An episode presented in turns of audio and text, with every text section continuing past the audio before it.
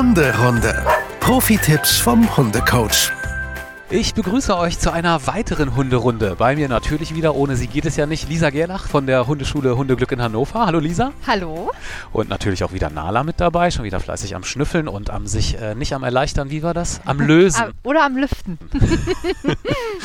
okay, wir reden heute über ein Thema, was viele interessiert, zwangsläufig. Nicht, weil sie gerne ihren Hund allein lassen, sondern weil das einfach zum Leben dazugehört. Ein Hund muss auch mal damit klarkommen können, für ein paar Stunden alleine zurechtzukommen. Ja. Was mich gleich zu der Frage bringt, was können denn so ein paar Stunden sein? Maximal. Ich glaube, das Maximale muss jeder für sich selber individuell abstecken. Für mich ist das Maximale sechs Stunden. Mhm. Ich kenne aber auch Leute, die sagen, acht Stunden ist für den Hund und für mich auch kein Problem. Acht Stunden hältst du aber auch noch für möglich? Das muss der Hund gut trainiert bekommen. Mhm. Ähm, es muss Möglichkeiten geben, den Hund davor oder danach auszulasten. Wenn das aber alles gegeben ist und der Hund das wirklich kennt, Ja.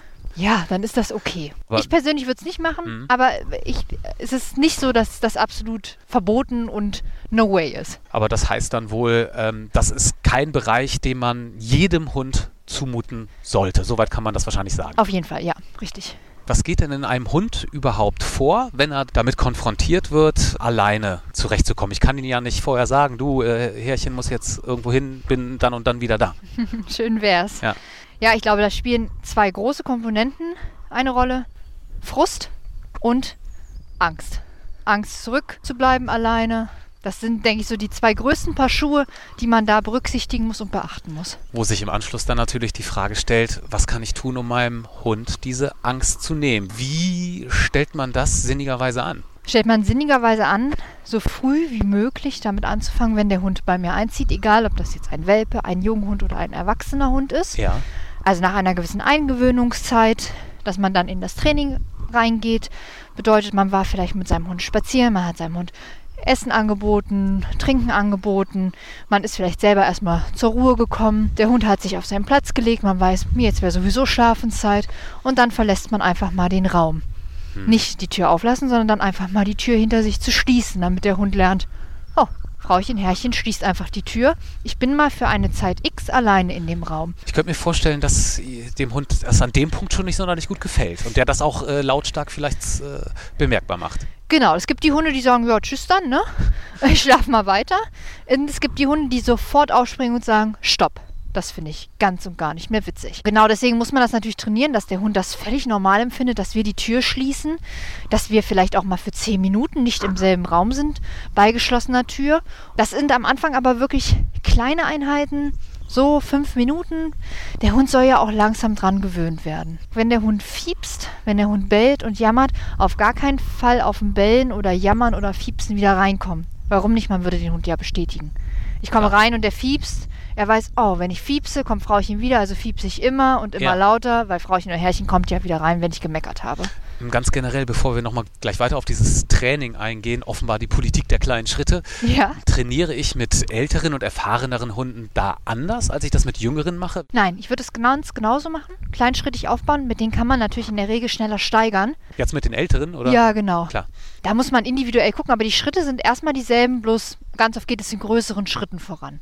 Du hattest vorhin schon gesagt, das Zimmer verlassen ist so der erste Schritt und das für ein paar Minuten vielleicht. Genau, oder wenn man merkt, oh, der Hund hat da echt Stress mit, dann sind es am Anfang vielleicht auch mal 20 Sekunden. Ach, Sekundenbereich. Kann sein, ja, je nachdem, wie der Hund es eben aufschnappt, ne? Aber du sagtest doch, wenn er jetzt so nach 10 Sekunden anfängt zu jaulen, dann kann ich doch nicht nach 20 Sekunden schon wieder rein, weil ich ihm doch dann beibringe, ja, jaule und ich komme. Ja, du sollst nicht auf ein Jaulen reingehen, aber wenn der Hund still ist, dann auf jeden Fall reingehen. Das heißt, mein Hund hat 10 Sekunden ausgehalten, dann fängt er an rumzufiepsen, rumzujammern, Ja. rumzubellen und dann warte ich eben und warte den Moment ab, wo er eben nicht jault. Ich Ah, warte ja. nicht die eine Millisekunde ab, sondern vielleicht schon die ein, zwei Sekunden Pause. Und dann komme ich rein. Wichtig ist, ich belohne meinen Hund nicht, ich streichle nicht und schon gar nicht fange ich an, oh, warst du alleine? Warst du ein armer Wutz? Ist es dir schlecht ergangen? Einfach liebevolles Ignorieren. Liebevolles Ignorieren. Ja, man ist ja das nicht habe ich böse. auch noch nie gehört. Schön. man ist ja nicht böse mit seinem Hund, aber alles, was man dann an Aufmerksamkeit schenkt, schenkt man ja auch in dem Moment der Situation geschuldet, das war schon irgendwie schlimm. Deswegen ist es ein liebevolles Ignorieren, es ist nichts passiert, aber es ist auch irgendwie alles ganz normal und muss, ist nicht der Rede wert. Ja, also das liebevoll ignorieren, das werde ich auf alle Fälle auch in mein Privatleben integrieren, argumentativ. Also Zeitspannen ausdehnen. Ich bin mhm. noch im Haus drin, warte vor der Tür, gehe wieder rein, wenn dort hinten Ruhe ist und mache da kein großes Ding draus. Wenn das funktioniert, wie geht es dann weiter? Dann ist immer der erste Schritt Müll rausbringen. Mhm. Und noch einmal um die Mülltonne rennen, noch einmal um den Block rennen und dann halt immer langsam steigern. Aber nicht von fünf Minuten auf eine halbe Stunde, so fünf Minuten, zehn Minuten, von zehn Minuten auf eine Viertelstunde. Ja. Von einer Viertelstunde kann man schon mal den ersten größeren Schritt wagen, vielleicht mal auf 20 Minuten, eine halbe Stunde. Bin ich ja schon fast im Einkaufsbereich. Und dann kann man schon mal drüber nachdenken, einkaufen zu gehen. Ah. Wichtig ist, nicht einfach vor die Haustür setzen. Hunde haben eine unendlich gute Nase. Also wenn das in der Wohnung klappt und du denkst, du gehst aus der Haustür, wartest aber direkt dahinter, ist das für den Hund noch nicht so ein Unterschied. Das heißt, du musst dich schon ein bisschen entfernen. Wir haben jetzt ja so ein bisschen skizziert, wie es idealerweise so ablaufen soll. Immer kleine Schritte machen, mhm. immer die Zeitphasen aussehen. Der Hund bleibt maximal entspannt, bis er dann auch mal Stunden allein sein kann. Ja, oder? genau. Ja, aber der Idealfall ist selten der Normalfall. Ja, leider. Mit was für Schwierigkeiten darf ich da denn rechnen? Also es gibt viele Hunde, die in eine Art Frustration reinkommen, weil sie auch Trennungsängste haben, die dann in eine gewisse Zerstörungswut oh. kommen, oh. weil sie das Ganze irgendwie nicht verarbeiten können. Ach herrje. Nala lässt es sich schmecken. Ja. Eine Riesenpfütze, fast ein Teich. Und die Füße werden danach aussehen. Kennst du den gestiefelten Kater? Der hatte doch so schwarze Gummistiefel an. Ja. Ja. So also ich kenne die mit roten Gummistiefeln. Ach so. Jetzt hat sie gleich schwarze an. Das ist ähnlich. Ja, stimmt. Stehen ihr gut. Wo waren wir denn stehen geblieben? Wir waren stehen geblieben bei den Schwierigkeiten, die wir zu erwarten haben. Frustration, ne? Genau, es gibt Hunde, die wissen nicht, wohin mit sich Zerstörungswut war das, ne? Genau, und fangen dann an, irgendwas zu zerstören. Einfach auch, weil sie nicht wissen, wohin mit ihren Emotionen. Ja. Die sind einfach gesteuert von Emotionen. Und dann kann schon mal passieren, dass was kaputt geht, angefressen wird, Tapeten abgerissen werden, das volle Programm. Aber ich muss ihm dann ja auch zeigen, das war jetzt aber nicht in Ordnung, was da passiert ist. Ja, das Problem ist, wenn du reinkommst und deinen Hund erwischst, dann kannst du das machen, dann kannst du schimpfen. Kommst du aber nach Hause und dein Hund liegt vielleicht just in dem Moment entspannt da, kannst du ja nicht schimpfen. Du hast ihn ja nicht auf frischer Tat erwischt. Ein Hund verbindet das nicht mehr miteinander. Mhm. Wenn er gerade entspannt ist, kannst du leider nichts mehr machen. Wo gehe ich dann mit meinen Emotionen hin? Vor die Tür. 50 Meter weit 50 entfernt. Meter weit entfernt. Nein, was man dann machen muss, dann muss man ganz zügig ein paar Schritte zurückgehen und sagen, okay, ja. jetzt muss ich hier mal gucken, wo liegt der Fehler. Einfach mal rekapitulieren lassen. War der Tag zu stressig? War ich vielleicht zu stressig? War es zu viel? Und wenn ich jetzt irgendwie gar keinen Fehler bewusst merke, nochmal zu sagen, zweite Chance, vielleicht war es einfach nur ein dummer Zufall. Mhm. Das muss man immer noch mal sagen.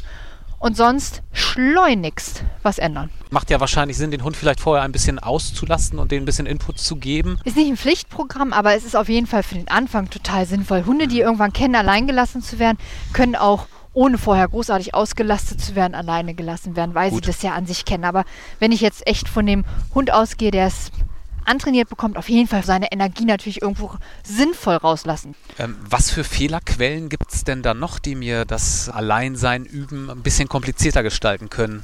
Dem Hund auf jeden Fall zu viel Freiräume einräumen, vielleicht die ganze Wohnung oder das ganze Haus zur Verfügung haben. Warum? Dann kann der Hund auf die Idee kommen, zu kontrollieren, ha, wenn ich sie in Raum A nicht finde, sind sie in Raum B. Wenn sie in Raum B nicht sind, sind sie vielleicht in Raum C. Aber oder das riecht D. ja doch. Ja, aber nur weil er es vermeintlich nicht riecht, kann ja ein Hund trotzdem doch nochmal kontrollieren gehen. Ach so. Ne, nicht alle Hunde machen das, aber es gibt viele Hunde, die so ein bisschen Kontrolletti-artig durch die Gegend laufen und wirklich anfangen, Räume abzukontrollieren. Das ist ja interessant. So vom Gefühl her würde ich vielleicht sagen, okay Hund, ich bin zwar nicht da, aber komm, nutz das große Haus, ja. damit tue ich ihm dann keinen Gefallen. Nicht unbedingt, nee, es gibt wirklich viele Hunde, die tun sich einfacher, wenn sie einen festen Raum zur Verfügung haben. Vielleicht den Raum, wo sie auch schlafen, fest nachts schlafen. Mhm. Bei uns ist das jetzt das Schlafzimmer.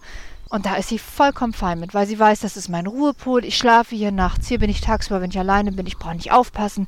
Ich kann hier wunderbar schlafen. Das ist alles gut. Zu viel Raum lassen kann also so eine Störquelle sein. Hast du da noch eine? Ja, noch eine kann auf jeden Fall sein. Zu viel Nebengeräusche vielleicht. Ja. Bin ich ein guter Amazon-Kunde und bestelle einfach viel und ständig und immer klingelt vielleicht die Haustür. Also kann es auch fürs Alleinsein, Üben nützlich sein, den Bestellort meines Paketes zu ändern. Ja, oder die klingelt vielleicht einfach mal für den Moment, wo der Hund alleine ist, abzustellen, damit er einfach nicht so ah, viel Stellquellen ja. hat. Oder vielleicht auch das Fenster zuzumachen, dass die, die Nachbarn oder die vielleicht auch die spielenden Kinder vor der Haustür nicht beim Hund zu unnötigen Stress führen. Das sind so einfache Tipps und Tricks, die schon die Schritte ein bisschen erleichtern können. Gut, also da kann ich schon durch ein bisschen Nachdenken und Störquellen beseitigen schon mal ein bisschen was erreichen.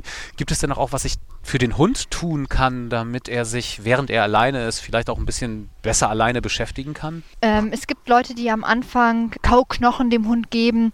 Das kann man sicherlich mal machen, sollte man aber nicht immer machen, weil sonst ist es für den Hund eine gewisse Erwartungshaltung. Und eine Erwartungshaltung ist meist keine gute Haltung. Es soll ja eine Selbstverständlichkeit werden. Und stell mal vor, die Kauknochen gehen prompt aus du hast keinen Nachschub geholt und du kannst deinen Hund zum Abschied keinen Kauknochen übrig lassen. Kann dann nicht Frustration entstehen? Ja. Kann.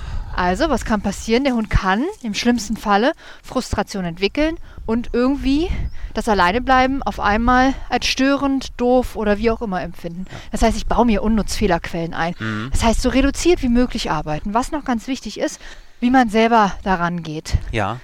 Immer möglichst entspannt. Wenn man merkt, man ist hektisch, huh, nochmal durchatmen. Verabschiedet man sich hektisch von seinem Hund, kann der nicht super entspannt liegen bleiben. Das Mhm. ist ja klar. Das heißt, bin ich hektisch, wird es der Hund auch sein. Bin ich möglichst entspannt, wird es der Hund auch sein. Kann denn auch tatsächlich jeder Hund lernen, diese, sagen wir jetzt mal, sechs Stunden alleine zu sein? Ich kann weder Ja noch kann ich Nein sagen.